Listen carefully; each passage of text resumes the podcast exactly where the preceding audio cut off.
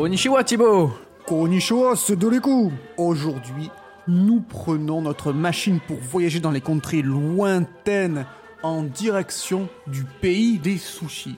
Je parle du Japon. Et de qui on va parler au Japon? Eh bien simplement de l'un des plus grands compositeurs japonais qui existent. Il est celui qui illumine de sa musique les films de Hayao Miyazaki et de Takeshi Kitano. On va parler de Joe Isaichi. C'est parti Vers l'infini et au-delà Lilou Dallas Mood qui passe. On va manger des chips. J'ai ce bel goût. Et voilà, on a les droits. Vous écoutez Popcorn Impact. Quand on lui demande ce que représente pour lui la musique, il vous répondra C'est le fait de vivre. Et effectivement, la musique, c'est toute sa vie. Il est tombé dedans quand il était petit, Joe Hisaishi. De son vrai nom, Mamoru Fujisawa. C'est un compositeur donc, mais aussi un chef d'orchestre, un pianiste, un parolier et même un écrivain-réalisateur. Mais au fait, Cédric, est-ce que l'on sait pourquoi il a changé de nom, passant de Mamoru Fujisawa à Joe Hisaishi Mais oui, on sait. Alors accroche-toi, accrochez-vous. Il est passé de Mamoru Fujisawa à Joe Hisaishi en hommage au trompettiste Quincy Jones. C'est vrai, ça coule de sang.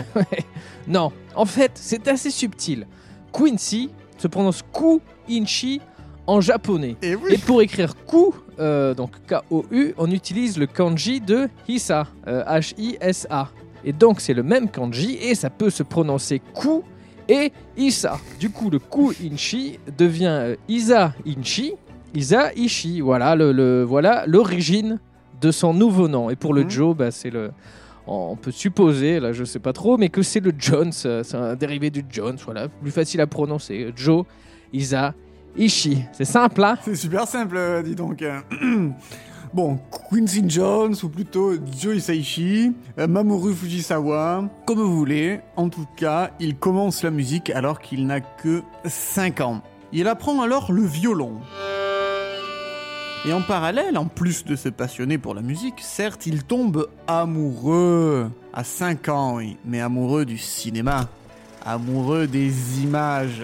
À cette époque, il voyait jusqu'à 200 films par an. C'est énorme En 1969, alors que Neil Armstrong pose son pied sur la Lune, notre Joe Hisaishi a 19 ans. Il entre à l'école supérieure de musique Kunitachi College of Music et se spécialise dans la composition musicale en 1970. L'envie lui vient alors de mettre des images en musique, mais il sait que ce ne sera pas une mince affaire. Mais j'ai rapidement compris que le chemin serait long avant de pondre des musiques de films qui valent le coup. J'y suis allé étape par étape, tout en cherchant ma voix dans d'autres pistes musicales. Au début, il se cherche en effet dans un style underground, avec l'idée de participer à un certain renouveau musical, loin du classique et des codes traditionnels japonais. Le Japon a alors, à cette période, les yeux rivés sur les changements qui s'opèrent en Occident.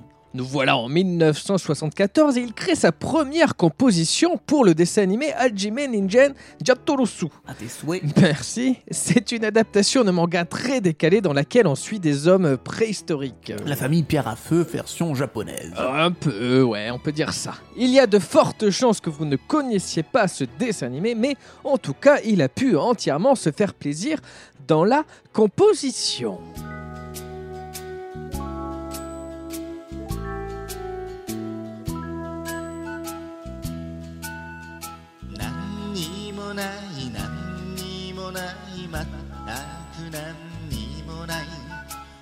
Ah oui, on est encore loin de la musique orchestrale qu'on lui connaît, hein, mais euh, il faut bien commencer quelque part. Il continue en faisant de nouvelles compositions pour des animés plus ou moins mineurs et majoritairement inconnus en France, mais vous avez quand même probablement entendu parler de Sasugano Sarutobi ou l'Académie des ninjas.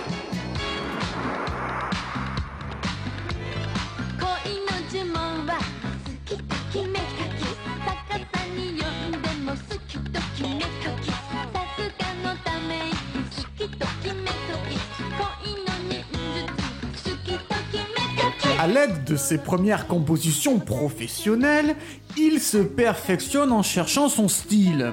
Il commence alors à s'inspirer notamment des groupes électroniques de l'époque, dont le Yellow Magic Orchestra.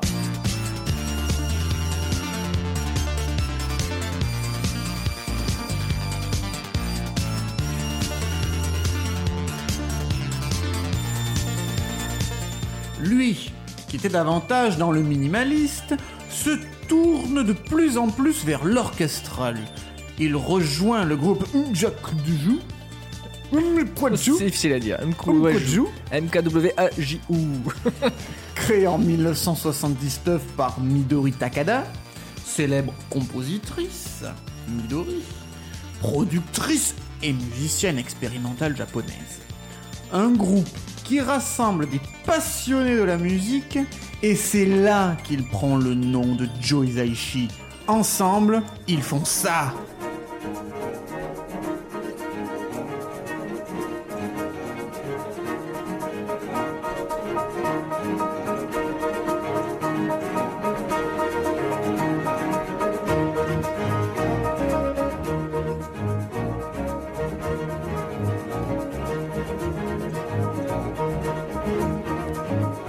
La bande en 1982 pour lancer un deuxième album, Information. Information. Un album toujours minimaliste qui mélange électro et new age. Ce genre musical qui se range dans une catégorie de musique d'ambiance relaxante.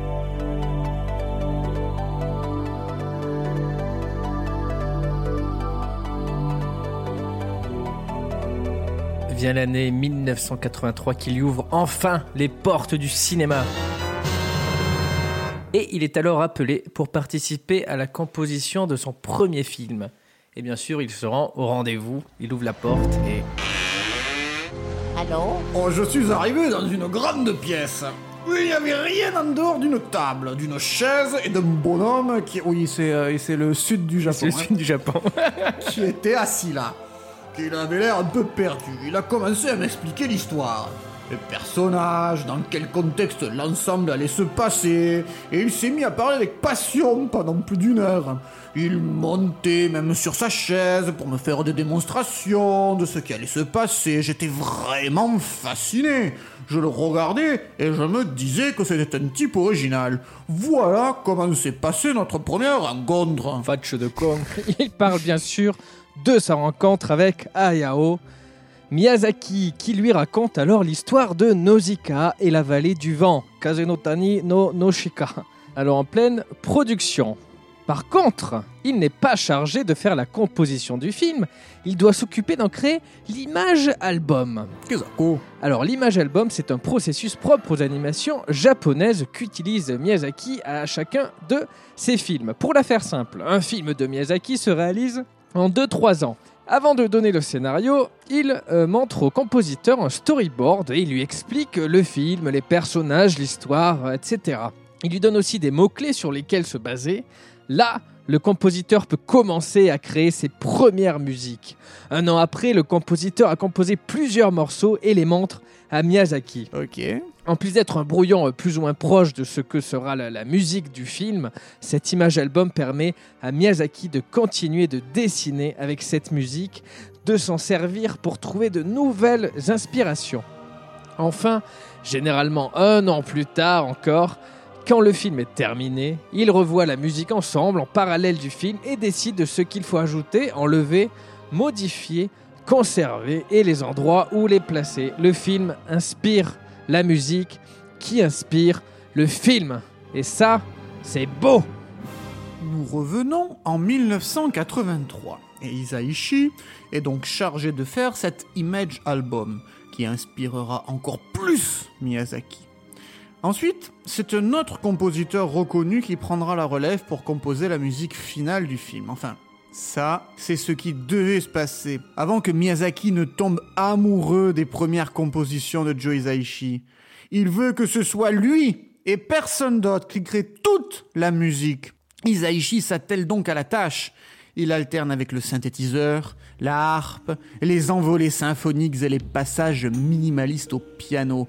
Voici une partition de l'image album du film.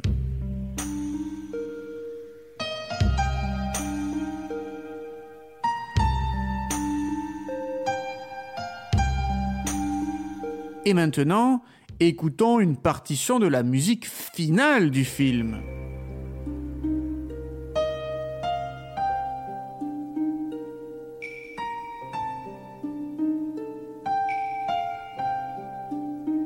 Talent de Miyazaki s'ajoute celui de Isaichi qui, avec ses morceaux, nous fait voyager avec ses différentes compositions. Il alterne les genres, les émotions et passe facilement du léger au dramatique.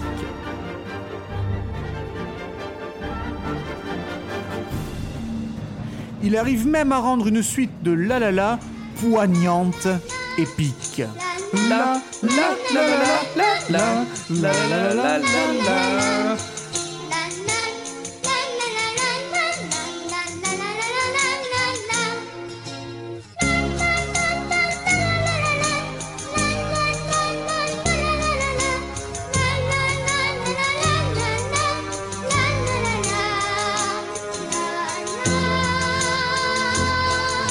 Le film sort en 1984 et c'est un succès énorme.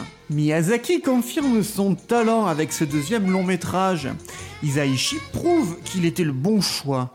C'est aussi le début du studio Ghibli. Et une collaboration sur 10 films répartis sur 3 décennies pour des résultats tous plus réussis les uns que les autres. Leur méthode de travail faisant qu'ils s'inspirent mutuellement de sorte que l'image et la musique soient en parfaite harmonie. Tu es d'accord pour qu'on se plonge un petit peu dans l'univers de Ghibli le temps de quelques extraits, hein?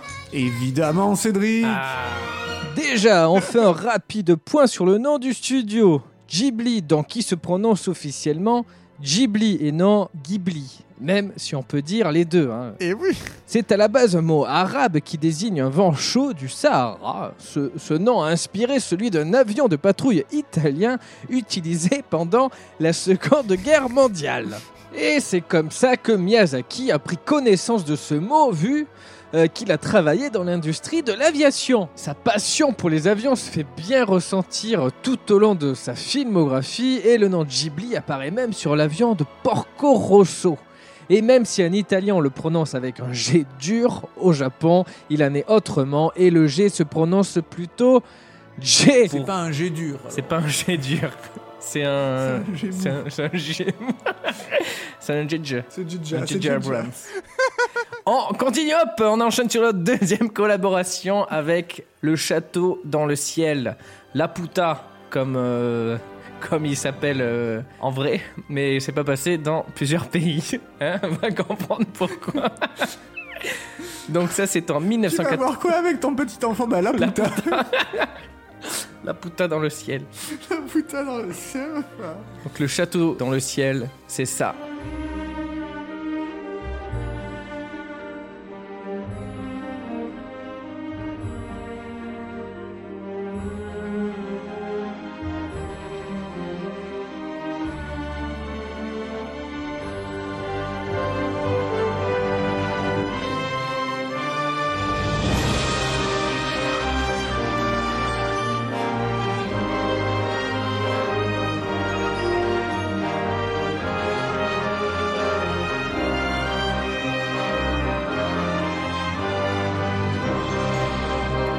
Directement, on est transporté. Alors, dans le ciel. Dans le attention. Là aussi, Isaichi alterne avec des parties symphoniques, comme on vient de l'entendre, et d'autres au synthétiseur. C'est un peu sa marque, évidemment. Mais c'est aussi en partie une question de budget. Et oui. Et là aussi, il alterne entre les styles. Il passe aisément du poétique à une musique plus comique, à tendance burlesque.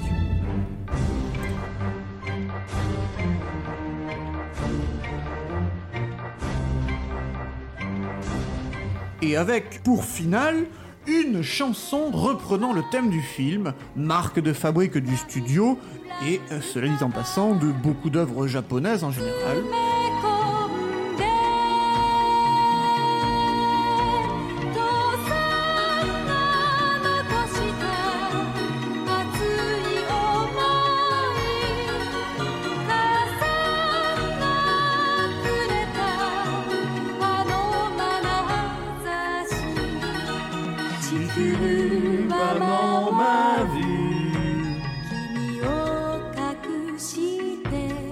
en 1988 avec le film qui deviendra la mascotte du studio Ghibli, j'ai nommé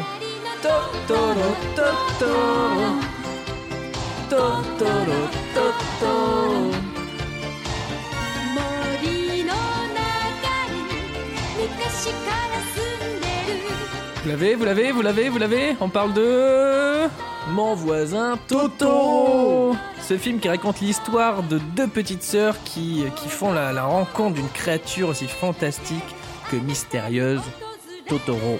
Et ce thème donc, euh, Totoro, Totoro, est d'ailleurs devenu euh, un hymne des matériels dans le pays. Un impact considérable. Isaichi alterne ainsi avec la légèreté, comme on vient de l'entendre, et le côté fantastique et mystérieux où on revient sur l'utilisation du synthétiseur une nouvelle fois.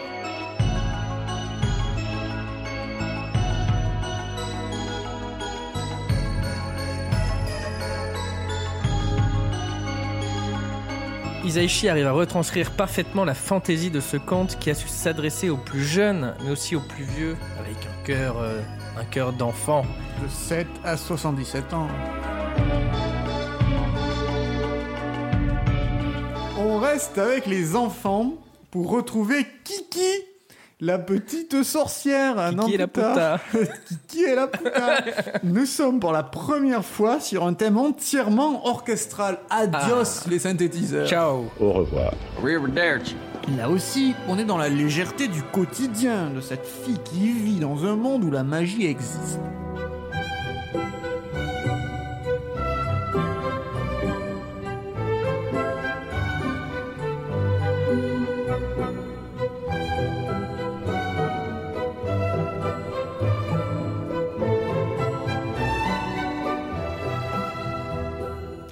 Une légèreté et une innocence qui va laisser sa place trois ans plus tard à une histoire sur la perte de l'innocence. Place à Porco Rosso. C'était l'enfer autour de nous. Ennemis comme alliés tombaient comme des mouches. Moi, j'avais trois appareils qui me collaient au train. Eh oui, c'est Jean Reno qui prête sa voix en français. Le film parle d'un homme transformé en cochon par punition parce qu'il a fait la guerre. Ça parle aussi de politique, d'amour, de la place des femmes dans la société et de la remise en question de soi. Il y a aussi beaucoup de thèmes musicaux dont le thème principal du film, le thème d'amour du film entre Marco et Gina qui accompagne le film.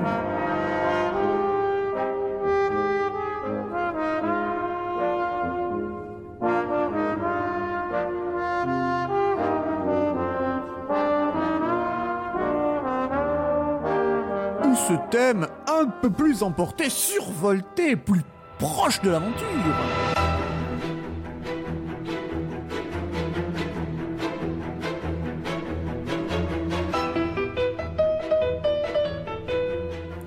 Sans oublier ce morceau très euh, italien.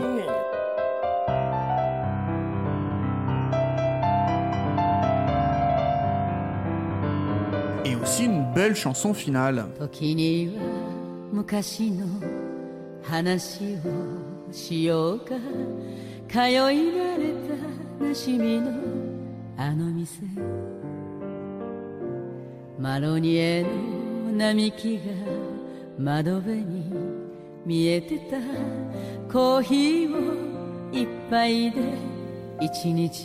Encore une fois, Isaichi alterne avec talent et ça va encore en s'améliorant.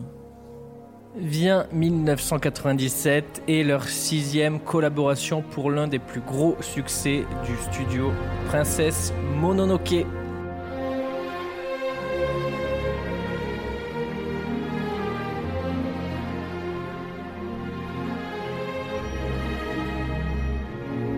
Avec ce film, Miyazaki aborde euh, un autre thème qui lui est très cher avec ce duel entre l'homme et la nature. De son côté, Isaichi compose une musique plus lyrique, ce qu'il va faire de plus en plus, Et il dit lui-même Je suis à la recherche de merveilles et de splendeur dans la musique. Et ça se ressent dans Princesse Momonoke, notamment avec le thème du film qui arrive à reproduire la nature en musique. On semble entendre le, le vent, les, les herbes, les... je sais pas, il arrive à donner vie à tout ça.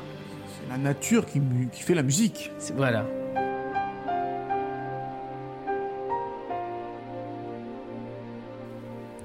Mais tout n'est pas que joie dans ce film, il y a aussi de la terreur. Les affrontements entre les hommes et la nature sont très violents, la légèreté des précédents disparaît peu à peu et nous fait ressentir les enjeux plus dramatiques.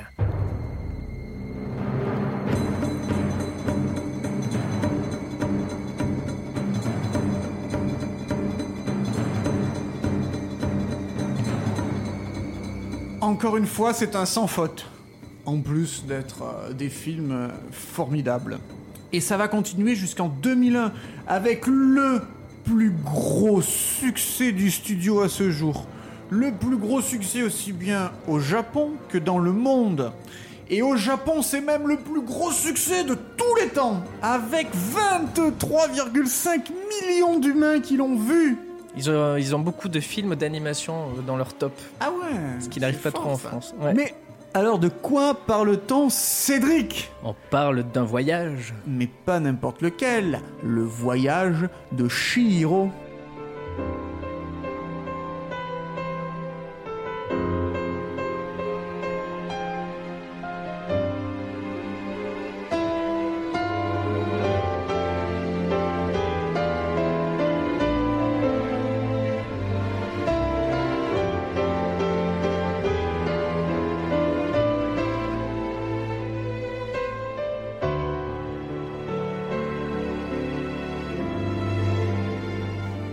Isaichi revient davantage dans un style musical japonais, qu'il avait un peu délaissé, mais n'en oublie pas d'y ajouter cette touche occidentale qu'il affectionne tant. Dans le voyage de Shiro, on est plus dans le fantasmagorique, l'inquiétant et la musique sans ressent.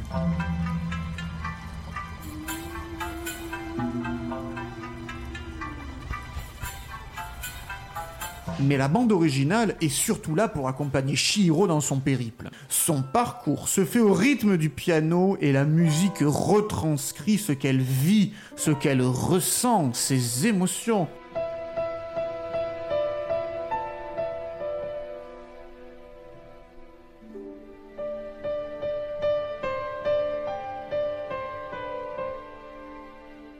Pour cette bande-son, Isaichi a gagné des récompenses dont celle de la meilleure musique lors de la cérémonie du prix de l'Académie japonaise en 2002, l'équivalent des Oscars et des Césars.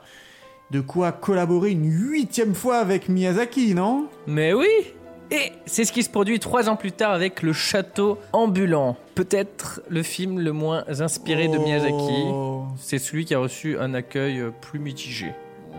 En cause, peut-être le départ de Mamoru Osoda, qui devait le réaliser. Donc lui, Mamoru Osoda, vous connaissez peut-être. C'est lui qui a réalisé plus tard euh, des films d'animation comme Le Garçon et la Bête, ou encore Les Enfants Loups, Ame et Yuki. Voilà. Et euh, donc Miyazaki, euh, après son départ, a dû reprendre le projet, alors qu'il ne voulait pas à la base le faire. Mais la musique n'en est pas moins inspirée, et Isaichi nous offre là une belle valse aérienne.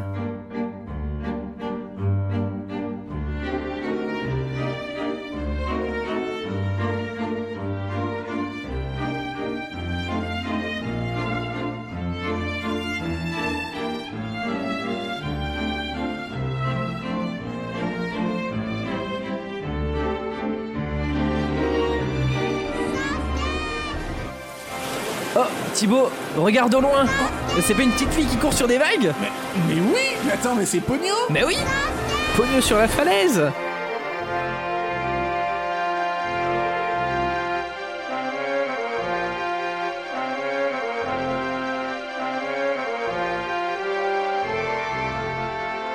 Peut-être que vous l'avez remarqué, mais ce morceau rappelle fortement la chevauchée des Valkyries de Wagner. Ne trouves-tu pas?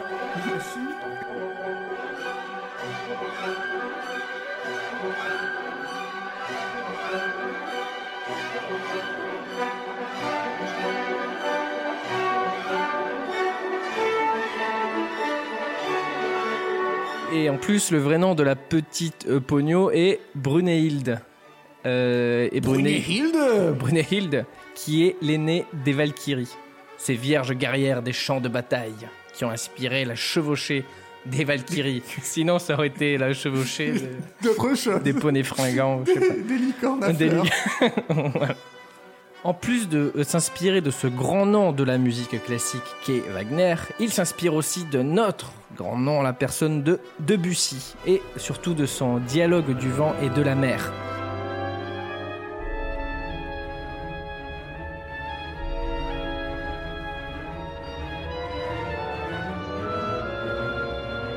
Et en plus de ses inspirations pour ses musiques, il a aussi fait ses propres morceaux et surtout ce thème.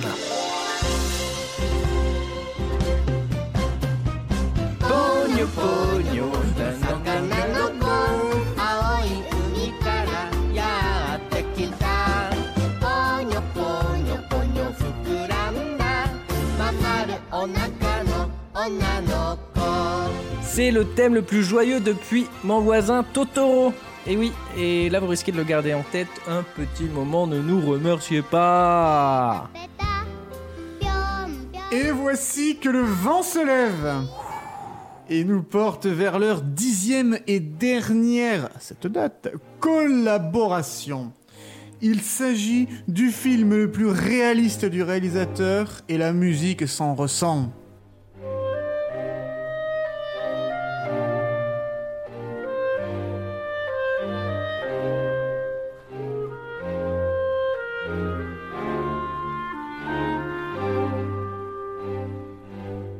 Comme dans Porco Rosso, on retrouve dans ce film des notes italiennes.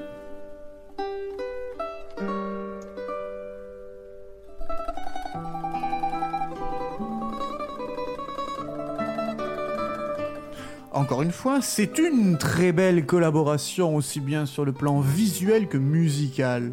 On pensait que ça serait la dernière quand Miyazaki a annoncé sa retraite après la sortie du film en 2013, mais il est revenu sur sa décision, grand bien lui en face, 4 ans plus tard, voulant offrir un dernier film à son petit-fils avant de partir. Tristitude. Et il y a fort à parier qu'il fera une toute dernière fois appel à Joe Hisaishi. On espère. Et pour terminer avec Ghibli, parce que les, bonnes choses ont, ont toujours une fin, il a également fait équipe avec un autre grand nom du euh, studio et cofondateur avec Hayao Miyazaki, Isao Takahata, qui nous a, quittés en 2018. Ensemble, ils ont travaillé sur les contes de la princesse Kaguya, pour un résultat aux consonances très japonaises, un accord total avec le style graphique du film.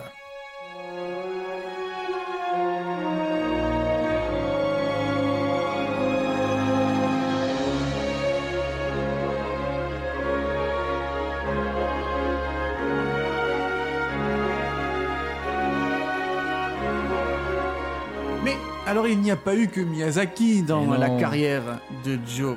Et non. Il y a eu également Takeshi Kitano. Pour revenir aux origines de cette collaboration, il faut retourner. Retourner en 1991 et il est approché par les producteurs de Takeshi Kitano, célèbre réalisateur et acteur entre autres, donc on pourrait appeler un réalisateur. Oh, c'est joli. À ce moment-là, Takeshi Kitano est surtout une star comique à la télévision. Il n'a réalisé que deux films. Et en plus, dans son dernier film, Jugatsu, il n'y a quasiment aucune musique. Mais il y en aura une pour son troisième long métrage. Et elle est bien sûr composée par Joe Hisaishi. Bah oui. Le film s'intitule A Scene at the Sea.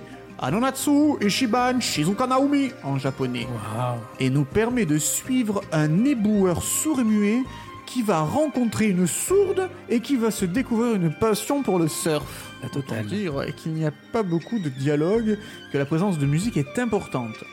On revient sur le Isaichi minimaliste qui utilise les synthétiseurs. Un violoncelle, un piano, une voix féminine. Comment ne pas tomber sous le charme de ce morceau?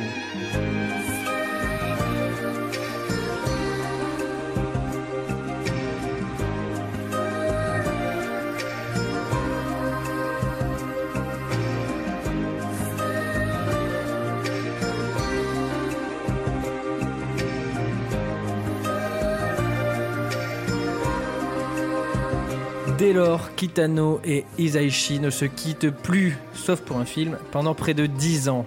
Ils remettent ça dès 1993 pour un film projeté à Cannes, Sonatine.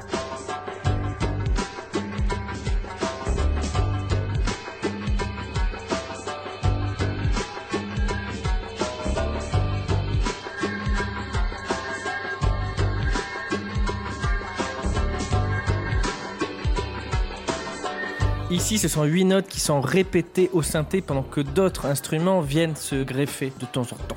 C'est très répétitif, mais ça correspond pleinement au film. C'est limite envoûtant, sombre, assez fataliste, et ça correspond finalement bien au personnage principal, ce Yakuza donc, qui est dans une situation assez compliquée et euh, qui est parti s'isoler euh, au bord de la mer. Parmi les autres collaborations qu'ils ont eues, il Kid Returns et sa forte présence du piano.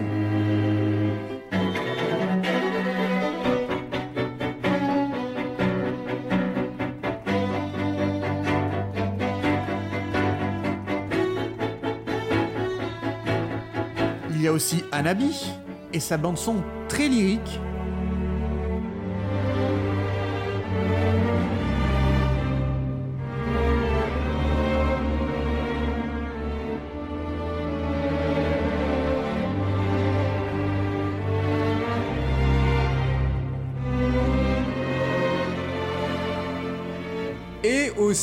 surtout euh, le score de l'été de Kikujiro.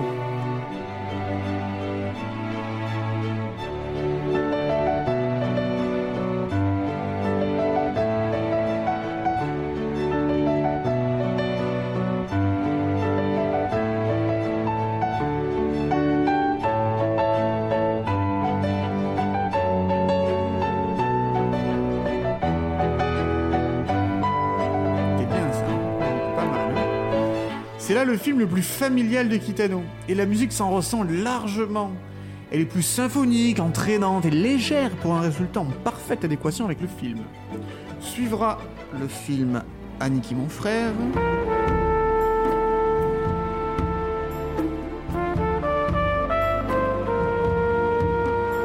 Et enfin Doors, qui marque leur dernière collaboration en 2002. C'est à ce moment-là qu'ils s'éloignent.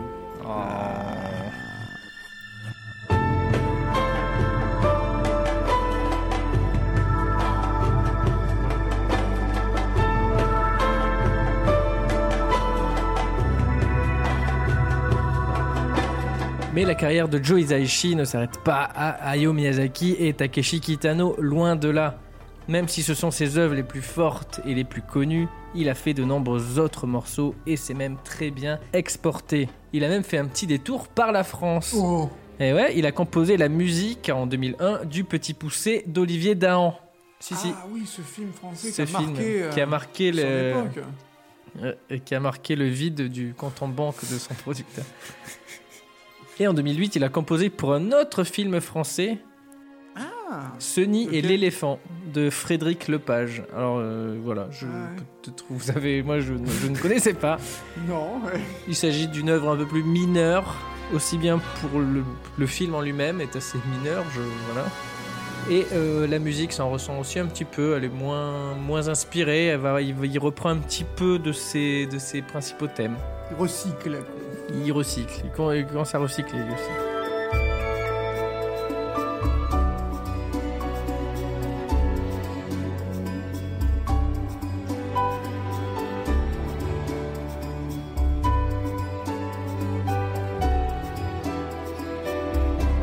Il a été également chargé de créer la composition pour le Mécano de la Générale, hein, le célèbre film de Buster Keaton.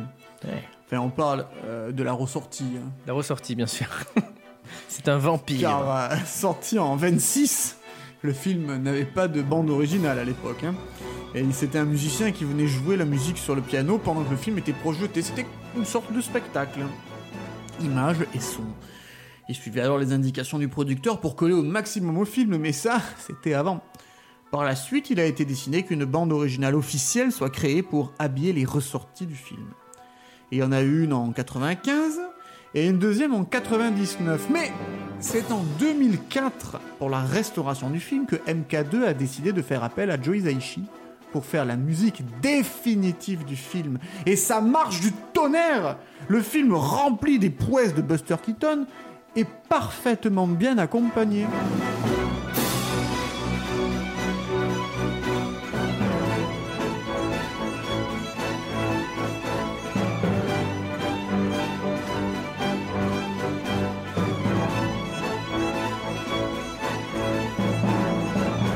Et hors cinéma, il a aussi composé euh, la musique pour des jeux vidéo dans Nino Kuni 1 et Nino Kuni 2, ces jeux créés avec l'aide du studio Ghibli. Rien que ça. Donc il se rapproche très fortement d'un style visuel et musical, d'où la présence de Joe Joe Hisaishi, bien sûr, à la composition, pour coller le plus euh, au film d'animation.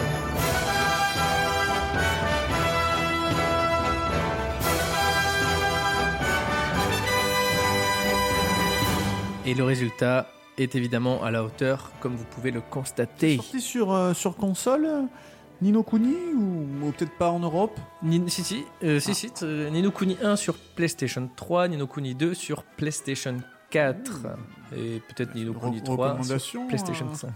Est-ce qu'il faut y jouer? Est-ce que c'est bien? Est-ce que c'est sympathique? Ah ouais, ouais, c'est vraiment. On joue dans un film de Ghibli, on se promène, on fait bouger notre personnage dans, dans, dans, dans cet univers qui ressemble vraiment à un dessin animé. Oh Et euh, bon, c'est un petit peu long, c'est un, un jeu de rôle, donc euh, il y a des dizaines et des dizaines d'heures, donc il faut s'investir, mais ça vaut le coup. Et il continue aussi de sortir des albums euh, solo dans lesquels il joue principalement du piano, son instrument de prédilection. Et quand il ne compose pas, alors on sait pas trop quand, il y a des moments où il ne compose pas, La nuit, par exemple peut-être entre midi et deux, Oui, aux toilettes. aux toilettes, entre deux sushis à midi. euh. Quand il ne compose pas, il écrit des livres. Il a deux romans à son actif et il a même réalisé un film en 2001, Quartet, un film sur des musiciens. Euh, on peut passer inaperçu, il est même impossible à trouver sur Allociné. Naviguant entre le moderne, le symphonique, le minimaliste, l'électronique, le classique, Joe Hisaishi a su nous émouvoir, nous transporter, nous faire rêver. Ses compositions sont des réussites et ses nombreux prix ne nous contrediront pas. Alors quand on parle de nombreux prix, il a par exemple eu le célèbre prix Meinaishi en 92 pour A Scene at the Sea, mais également le prix Yokohama pour Paris et aussi là-dessus. Pour Porco Rosso, il a eu le prix de l'Académie japonaise, tout comme pour Sonatine. Il a obtenu entre autres le prix d'honneur Shinjinso Getsutsu Sensho, tout comme le prix du disque d'or japonais en 2002 pour le voyage de Shihiro. Il a gagné le 45e prix du CAC, mais aussi le prix du film asiatique, un autre disque d'or, la 10e cérémonie des International Film Music Critic Association, sans parler du premier prix de la Japanese Society for Right of Author, Composer and Publisher. C'était plus court avec Hans Zimmer, hein. Ce monsieur est absolument un génialissime. Je parle de Joe Hisaishi. Et donc ce ne sont pas ces pléthores de récompenses qui nous diront le contraire. L'ami Joe sait renforcer les films en leur donnant une force, une nouvelle source de lumière, sans parler de son travail avec Miyazaki. hein. Une collaboration forte dans laquelle chacun inspire l'autre pour un résultat où l'image et le son matchent à la perfection. Il suffit d'ailleurs d'écouter quelques notes de ces bandes originales pour être immédiatement replongé dans l'ambiance des films et être à nouveau transporté le temps d'une écoute, une poignée de minutes, dans cet univers fantastique, merveilleux des studios Ghibli, de l'animation japonaise, des films japonais, du Japon. Merci, Joe Hisaishi. Merci. Oh, c'est euh, ici que s'achève notre tour non exhaustif, mais avec un maximum de, de morceaux D'exhaustivité. d'exhaustivité. On espère que ça vous a plu, que vous avez découvert des choses, que vous avez envie de découvrir euh, des choses, de voir ces films, ces super films de, d'animation de japonaise. Miyazaki, de Kitano aussi. de Takeshi Kitano, tout à fait. Et ça changeait un petit peu des deux précédentes émissions euh, spéciales euh, musiciens qui étaient sur des artistes américains et allemands, européens, occidentaux. On change de continent. On change de continent. Et c'est finalement un auteur dont on ne parle peut-être Pas assez. parce que Trop méconnu. voilà, trop méconnu. C'est Image de quartet. quoi qu'il en soit. Merci. Merci, merci à tous. Et on vous donne rendez-vous mercredi prochain Comme d'habitude. pour un nouvel épisode. De... Popcorn Impact.